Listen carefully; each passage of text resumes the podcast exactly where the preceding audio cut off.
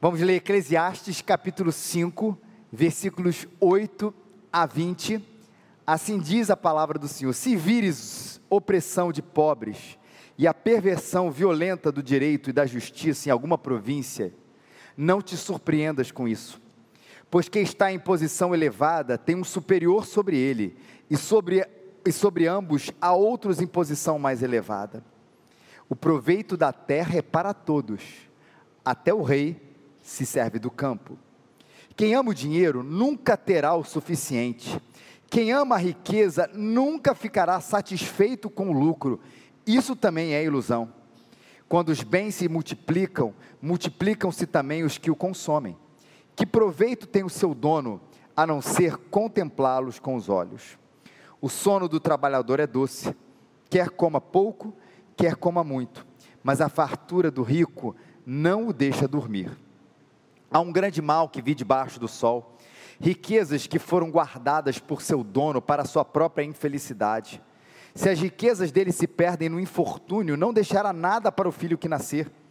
Como saiu nu do ventre da sua mãe, assim também se irá. Não terá nada para levar de todo o seu trabalho.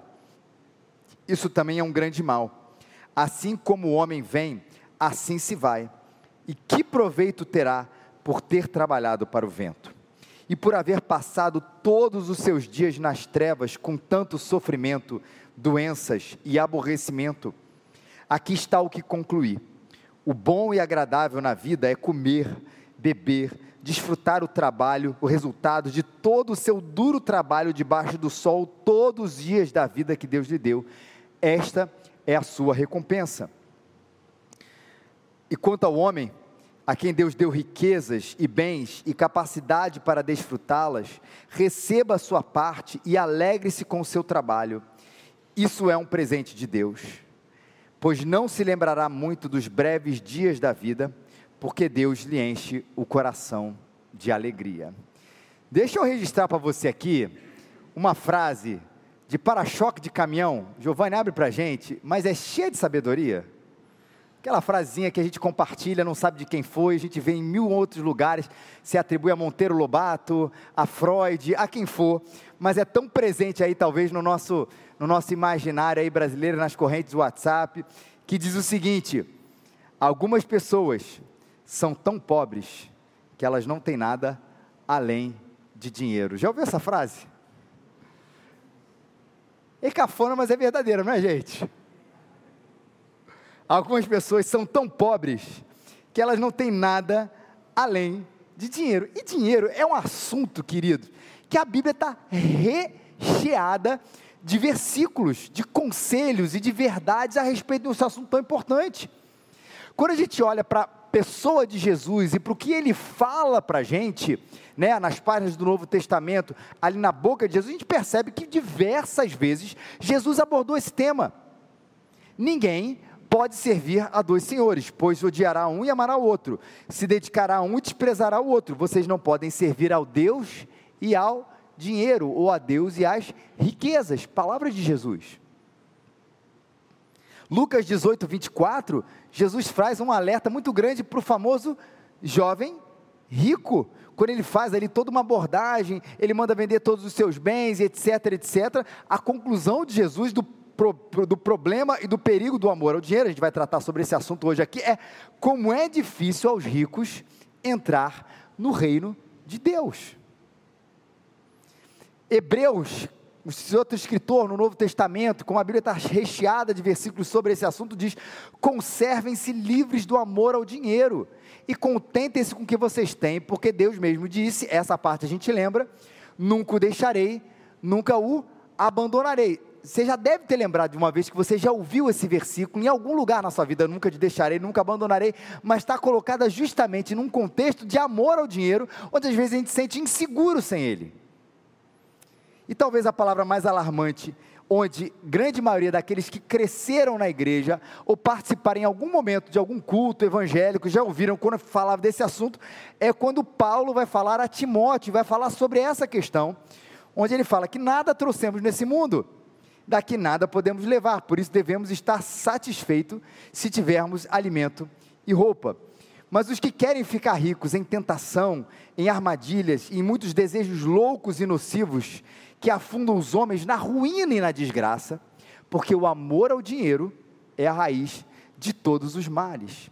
E por causa dessa cobiça, alguns se desviaram da fé e se torturaram com muitas dores. A gente poderia rechear mais essa primeira parte e gastar muito tempo tratando desse assunto tão importante na Bíblia, que é a questão do dinheiro e principalmente quando a Bíblia vai falar, e esse texto fala bastante desse, dinheiro, desse, desse assunto, que a questão toda não está focada no dinheiro em si, mas está focada no que, gente? No amor ao dinheiro.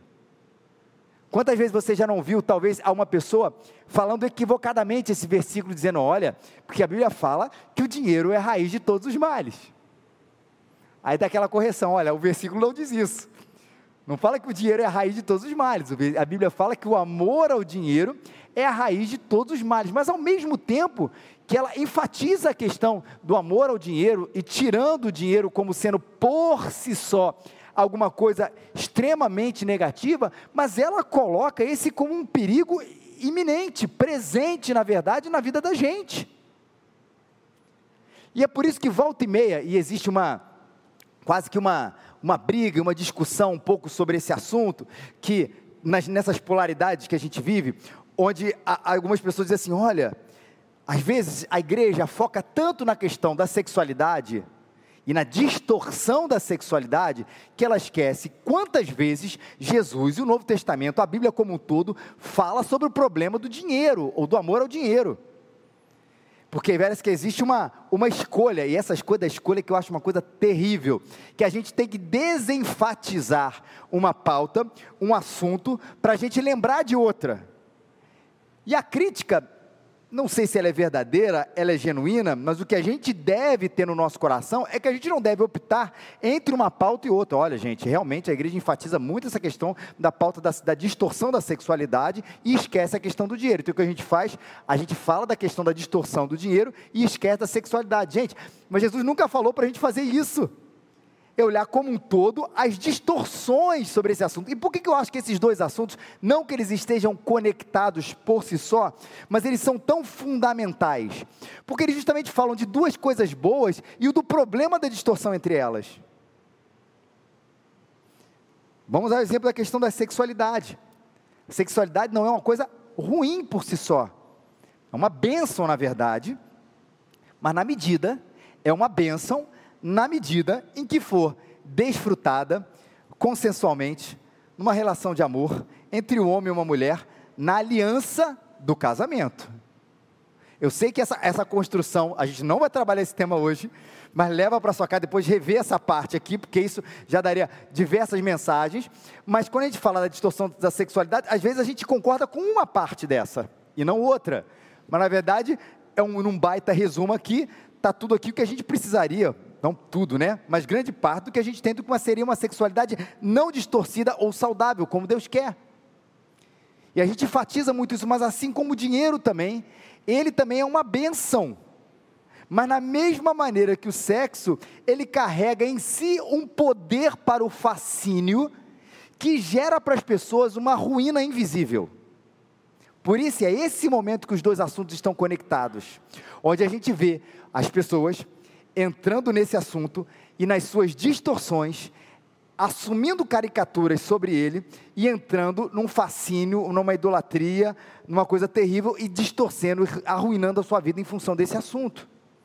E aí, agora voltando sobre esse assunto de como a, a, o fascínio nas coisas erradas, ou talvez na coisa certa, fascinada de maneira errada, ela arruina a gente.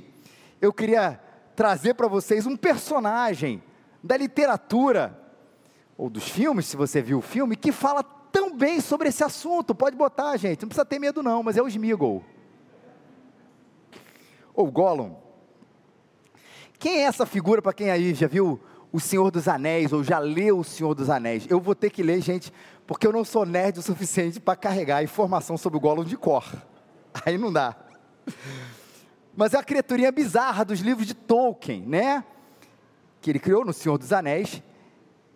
E a definição do Gollum, a história do Gollum, é o seguinte: no dia do seu aniversário, no dia 29 de abril foi há pouco tempo, de 2463, na terceira era, vai ser muito importante você decorar essa parte.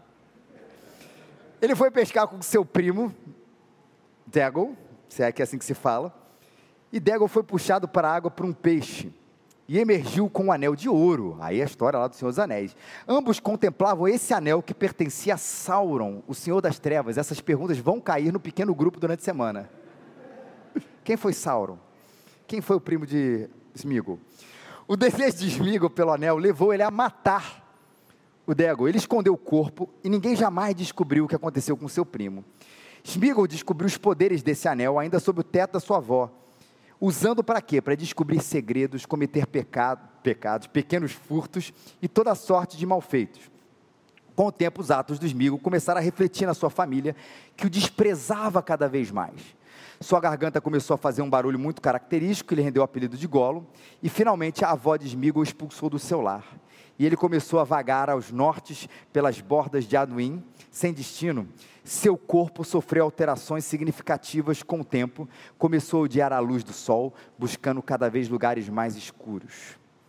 Encontrou refúgio nas montanhas sombrias, ali sofreu as mudanças físicas mais drásticas, sua pele perdeu cor e texturas, os membros ficaram desproporcionais, os cabelos caíram significativamente, os olhos dilatavam consideravelmente e a mente dele foi consumida por esse anel, mas não destruída. E o anel prolongou a vida de Gollum, mas não quebrou a resistência natural de Gollum aos seus desígnios. Gollum, afinal, descendia dos hobbits. Por que, que essa figura, para quem viu o filme, para quem leu o livro, para quem entendeu, ela é, tão, ela é tão ilustrativa quando a gente fala a questão desse fascínio? Porque, na verdade, quando a gente não sabe exatamente o que passava na cabeça do Tolkien quando ele escreveu, e numa perspectiva, com certeza, isso a gente sabe, cristã, do que estava de fato, mas ele representa um pouco o que, que a gente se torna quando a gente, ela, é, a gente se torna obcecado ou idólatra de alguma coisa que a gente sabe que está destruindo a gente, mas a gente não consegue largar.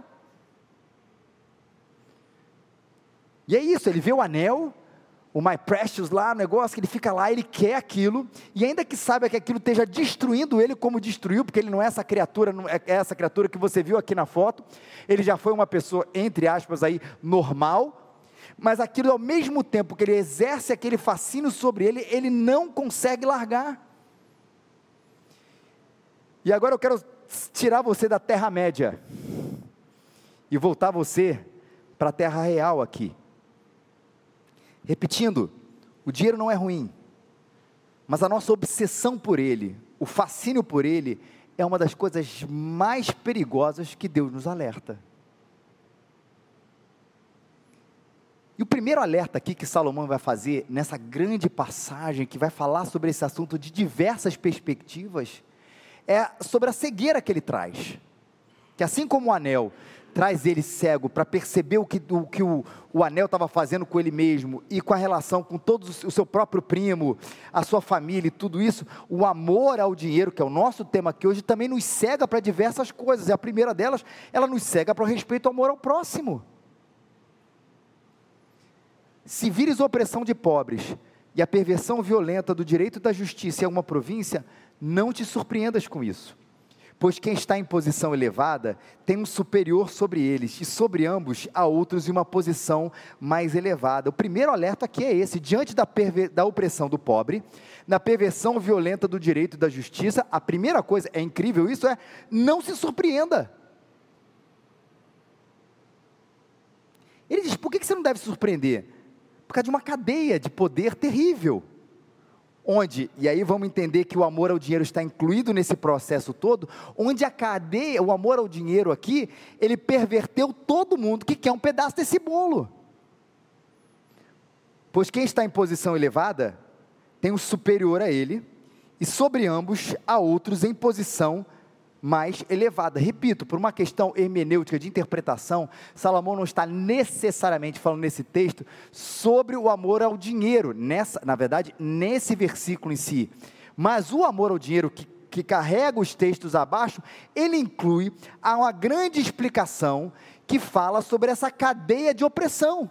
Ou seja, por que, que as pessoas elas vão lá elas tentam, elas, elas ficam indignadas com a injustiça e elas tentam recorrer acima de alguém acima dele. Esse alguém acima dele não resolve, porque tem outro acima dele e outro acima dele, e a gente vê essa injustiça aqui institucionada e generalizada.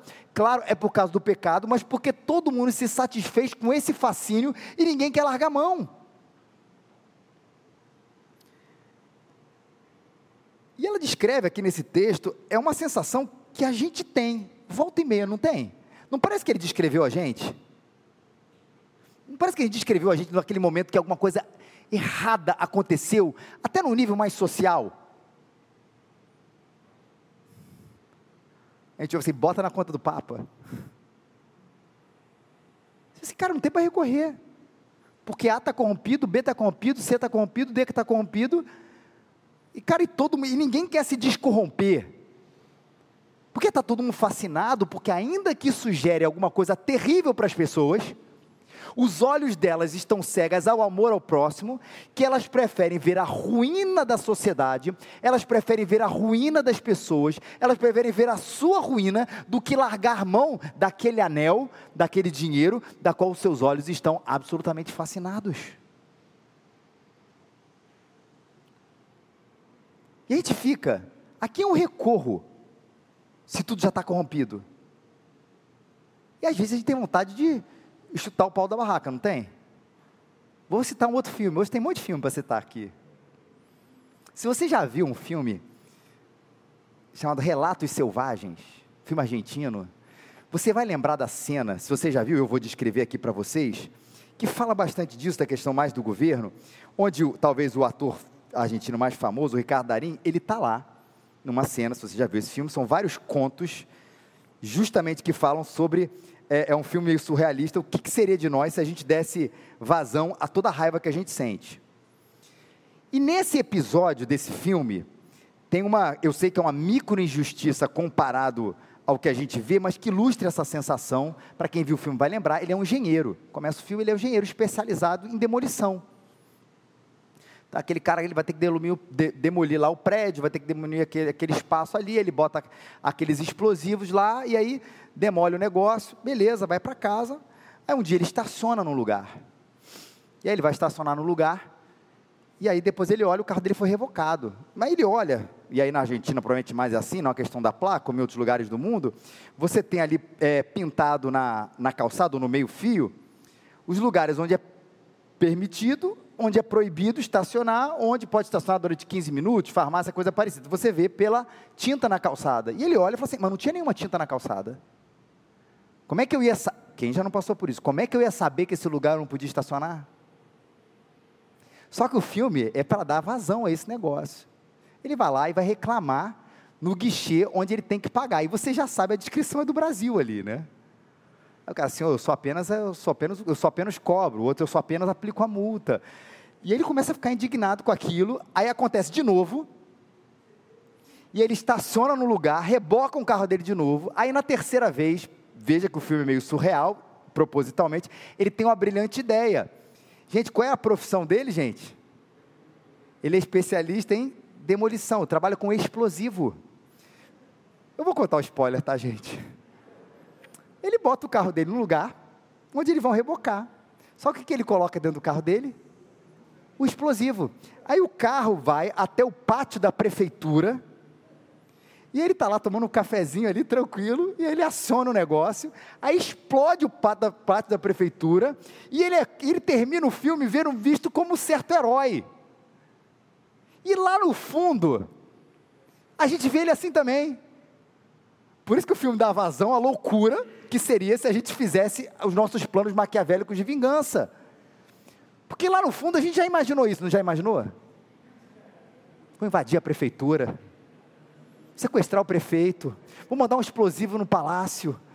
Você não vai fazer isso, mas você sente vontade e o filme realiza isso por você. Tá na Netflix, Netflix, me paga por HBO, na HBO, na HBO. A gente se sente realizado porque a gente é esse selvagem. Mas quando a gente olha para a cadeia da injustiça, a gente fica revoltado. E não é para menos também, gente. Já pensou? Por isso que eu quero trazer o, o não surpreenda na perspectiva correta aqui. Porque já pensou se a gente não ficasse revoltado com um negócio que é injusto? E eu falei de uma coisa de multa, de reboque, que é menor comparado ao que a gente vê no mundo. É só uma ilustração. Mas Jesus deu uma palavra para a gente sobre esse assunto. Ele fala: felizes, bem-aventurados os que têm fome e sede de justiça, porque eles serão fartos. Olha que interessante. Ele fala que é necessário uma indignação nossa, uma fome e uma sede de justiça.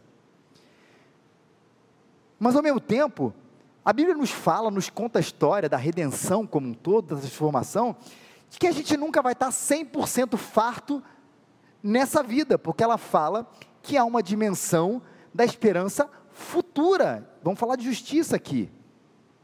Então a gente vai ter que lidar com três olhares para a injustiça nesse mundo. A primeira delas é não te surpreendas com isso. A segunda ela é tenha fome e sede de justiça. E a terceira dela é pratique a justiça, Miguel 6,8, depois você pode ler lá. E por que, é importante a gente ter os três aqui? Não te surpreendas com isso, que é o texto da gente hoje. Tenha fome e sede de justiça e pratique a justiça. Porque se eu não me surpreender com a maldade, né? Ou se eu deixar, é, é, é ou na verdade eu deixar, eu, eu não posso ficar surpreso com isso, é esse o ponto. Eu vou viver uma, uma decepção atrás de decepção. Talvez quando a gente é mais novo e que a gente está amadurecendo na vida, a gente tem um primeiro contato com isso. Uau! É isso, eu achei, a gente vive naquela questão da utopia e tudo, de que isso vai resolver de maneira plena, e a gente fica assim, cara, não se surpreenda, vai haver maldade em todas as instâncias, porque a gente aplica isso apenas ao governo federal, né? A gente acha que é isso, tem um negócio lá em cima que pratica o mal e todo mundo aqui pratica o bem. Aí está falando de todas as esferas. Não te surpreendas, você vai ver isso ali. Senão você vai viver decepção atrás de decepção, numa expectativa de algo que não vai acontecer. Segundo, não ter esperança na verdadeira justiça, que eu estou falando aqui da justiça futura, onde Deus vai restaurar todas as coisas, é viver desesperado. Não ter esperança na verdadeira justiça é viver desesperado, cara. É o caos é esse. Além de eu não me surpreender, cara, eu sei que isso nunca vai ser pleno. É, é uma análise para o coração da gente ficar desesperado, acho que não existe outra palavra. E a outra é não praticar a justiça, é viver alienado. Então, cara, eu não me surpreendo, vai acontecer. Eu tenho a esperança que plenamente isso vai acontecer no futuro. Mas enquanto viver nessa vida, no que eu puder contribuir no que eu puder fazer para que, como um reflexo do reino de Deus, da justiça do Senhor, de vários assuntos, da bondade, da verdade, da igualdade, eu puder contribuir, eu vou fazer. Como coletividade, você como indivíduo, como iniciativas particulares, como um sistema que você crie, pense, veja, ore por esse assunto. Mas a gente pode ser melhor do que isso. Não praticar a injustiça, a injustiça e praticar a a justiça. E por que, que essas opressões acontecem? Por que, que esse sistema, é, um acima do outro, ali mandando essa opressão acontece? É porque o amor ao dinheiro é uma delas. Ou seja, o alerta aqui é que o dinheiro nos cega para o verdadeiro amor. Se o Ivan Lins disse que o amor tem feito coisas que até mesmo Deus duvida, eu diria que o amor ao dinheiro tem feito coisas que até mesmo Deus duvida é casamento rompido, é amizade deixada de lado. As pessoas simplesmente não se importando com o próximo, tendo em vista que o dinheiro e não o outro, ou o amor ao dinheiro e não o outro está em primeiro lugar. Quanta coisa, quanta ganância, de que maneira terrível caminha a nossa humanidade. Por causa do amor ao dinheiro que nos cega para o próximo. Esquece ele, eu penso em mim, no meu fascínio. O outro, sei lá, ele que se vire ou ele que dê um jeito. A Bíblia nos chama para esse amor. E ele continua linkando exatamente com a oportunidade que nós temos como povo de nos beneficiarmos da terra, que é um presente de Deus. Versículo 9: O proveito da terra é para todos, até o rei se serve do campo. Duas coisas aqui que o amor ao dinheiro pode nos cegar quando a gente vê esse versículo: proveito da terra é para todos, até o rei se serve do campo. Primeiro, que há lugar para o indivíduo, mas não existe um lugar para o individualismo. O proveito da terra é para todos. A gente está no mesmo barco. A gente precisa, como cristão, né, tentar trazer esse benefício ao mesmo tempo de não ferir a justiça. Não existe uma resposta fácil para isso, e eu sei disso. Qual é a nossa resposta fácil? Comprar um pacote ideológico. Não faça esse negócio. E o amor ao dinheiro, ele nos segue em função disso, para nossa relação de codependência da criação, ou do restante da criação. Que a gente faz parte desse sistema maravilhoso que Deus criou, que é a humanidade, que é a terra, na verdade, e tudo que existe nela, e ao mesmo tempo que nós é para a gente ser refém da natureza e nem ter uma atitude extremamente predatória e burra, que às vezes o ser humano tem, que ele precisa, já que ele precisa conviver nesse ambiente criado pelo próprio Deus. A terra é para todos. A gente está junto nesse barco. E olha a força destrutiva aqui. Ela cega para ver a humanidade no seu sofrimento. E ele nos cega, né, o amor ao dinheiro, para nos ver como parte da criação, destruindo a própria criação de Deus, que é o ambiente onde esse ser humano e os seus irmãos e todos nós e a humanidade vão precisar conviver em benefício de quem? De mim mesmo, ou seja, eu destruo tudo ao meu redor para me beneficiar. Não faz muito sentido isso. A terra é para benefício de todos, no sentido de que não há lugar para o individualismo, há lugar para o indivíduo, a gente não nega isso, é importante esse equilíbrio santo aqui, né?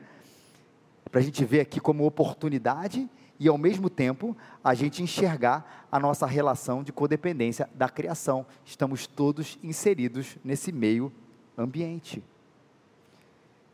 E se a gente destruir tudo ao nosso redor, ao nosso benefício, todos nós nos destruiremos. Mas o texto vai continuar falando sobre essa questão mais autodestrutiva. Ele vai partir para si mesmo. Ó, se a lógica é essa, você vai pegar esse, o, o amor ao dinheiro, vai fazer com que você enxergue que tudo é para você, tudo é para você, e você vai querer satisfeito, você esquece o outro, esquece o ambiente onde você está, esquece todas essas coisas, é só para você? Tá bom, olha a resposta. Quem ama o dinheiro nunca terá o suficiente. Quem ama a riqueza nunca ficará satisfeito com o lucro. Isso também é ilusão. Olha que interessante ele te cega para o próximo. Você só pensa em você. E só pensa nessas conquistas, assim, o dinheiro é meu, é o my precious aqui, é para mim, e eu vou amar esse negócio, vai ser, vai ser o dono da minha vida.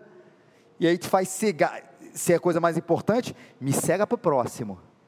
Se é o mais importante, ele me cega para o ambiente onde eu estou, as oportunidades para as outras pessoas e a questão da próprio cuidado com a criação de Deus de uma maneira equilibrada mas ele cega você para você mesmo. Que é isso que o texto está dizendo aqui, que o amor ao dinheiro, ele é uma bomba autodestrutiva, porque ele não nos satisfaz.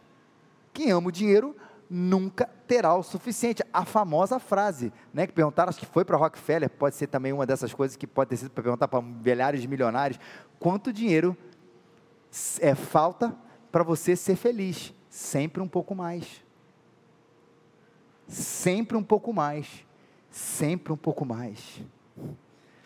Não satisfaz. Não é que ele seja ruim, e esse é um ponto importante que ele termina, inclusive, dizendo que ele não é ruim, mas ele não vai te dar a satisfação que você acha que ele vai dar. Ele pode, o amor ao dinheiro, né, que é esse amor exagerado, esse fascínio, cegar para o próximo, cegar para a criação e cegar para você mesmo, você se autodestruindo. O exemplo disso, por exemplo, é uma vida preocupada. O sono do trabalhador é doce, quer coma pouco, quer coma muito, mas a fartura do rico não nos deixa dormir. Ele começa a traçar, a gente não vai entrar muito nisso, mas de diversos exemplos práticos do que acontece numa pessoa que é fascinada por essa questão do dinheiro.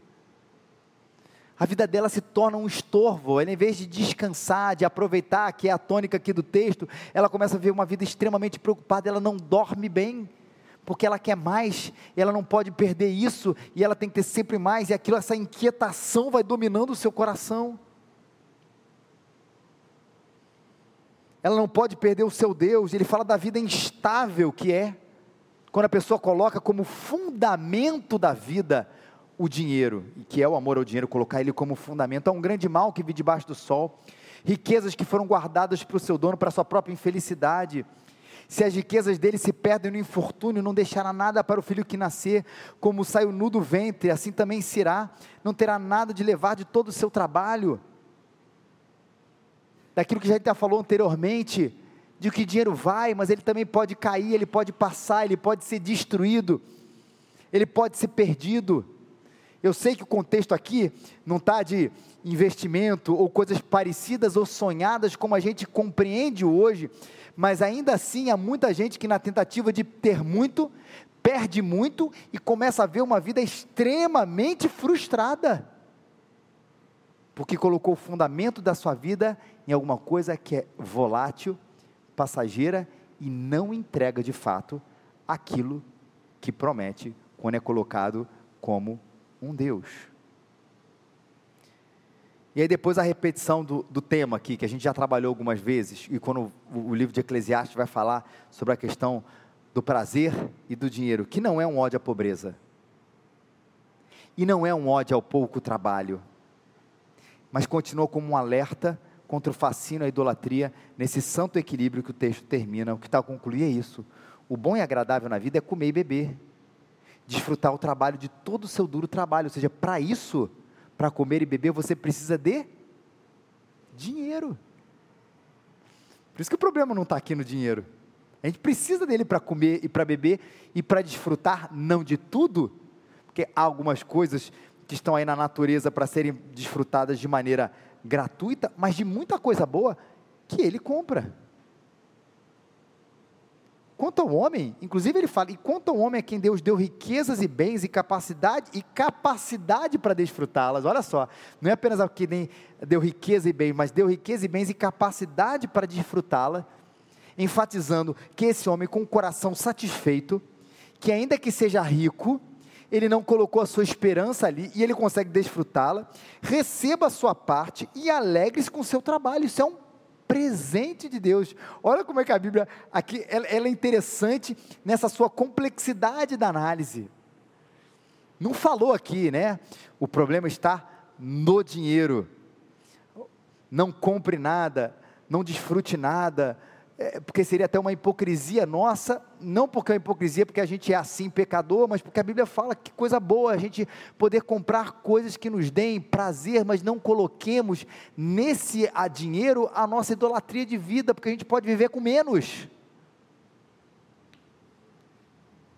Mas como é bom quando a gente consegue aproveitá-lo sem ter ele como um Deus no nosso coração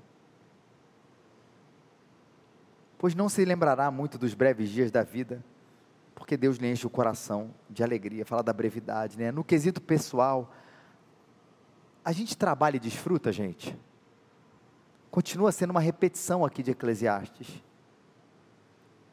Com filhos, com as nossas mães, falando de hoje, com os nossos agentes, com os nossos amigos, com a gente, a gente tem essa capacidade, queridos, de ao invés de ficar fascinado por coisas que não entregam, ficar fascinado talvez com coisas que façam você esquecer, inclusive, das pessoas, que façam esquecer de todo o restante da humanidade, da terra e de tudo que existe nela. Mas você consegue, com o coração satisfeito, aproveitar e desfrutar, ou talvez você viva nessa perseguição implacável ao trabalho, à riqueza e ao poder, e a gente com isso deixa de lado, nesse fascínio, Deus, a sua criação, a natureza, o próximo e até mesmo você. Só existe um que precisa exercer o fascínio na nossa vida. Só Jesus é o firme fundamento da nossa vida, gente. Jesus não é autodestrutivo como o amor ao dinheiro. Quanto mais eu amo a Jesus, aí eu posso, eu, eu vou me auto, isso vai me autodestruir. Não.